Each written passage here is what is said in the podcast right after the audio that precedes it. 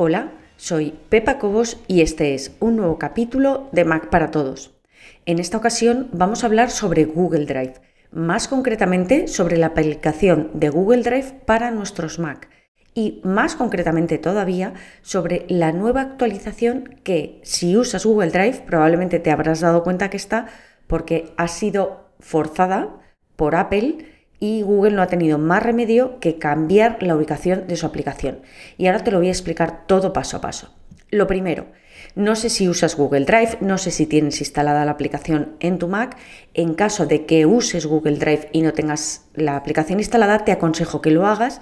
Es muy sencillo, solamente tienes que entrar en esta página. Te voy a dejar el enlace justo encima del vídeo para que puedas acceder directamente y nada más tienes que hacer clic aquí en descargar Drive para ordenadores y automáticamente va a comenzar la descarga.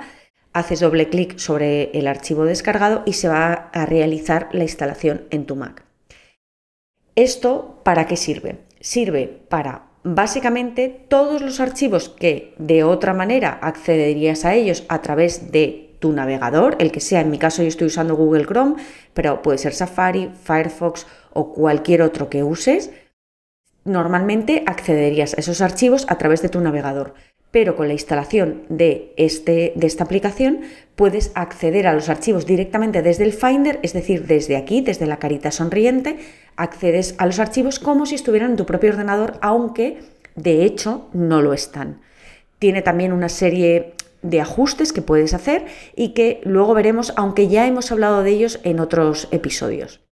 El caso es que si, como yo, ya tenías instalada esta aplicación, es muy probable que te haya aparecido un aviso en el centro, al abrir el ordenador, de repente sin esperarlo, te haya aparecido un aviso en el centro que te voy a poner ahora mismo para que veas. Dice, la compatibilidad con Mac OS cambia tu carpeta de Google Drive de el email que sea. Te recuerdo que esto que estás viendo es solo una parte del episodio completo. Los usuarios premium tienen acceso a todo el contenido de todos los episodios. Puedes probar gratis durante dos días sin ningún compromiso y conseguir acceso a todos los capítulos de Mac para Todos. Solamente tienes que entrar en macparatodos.es barra prueba. Recuerda, macparatodos.es barra prueba.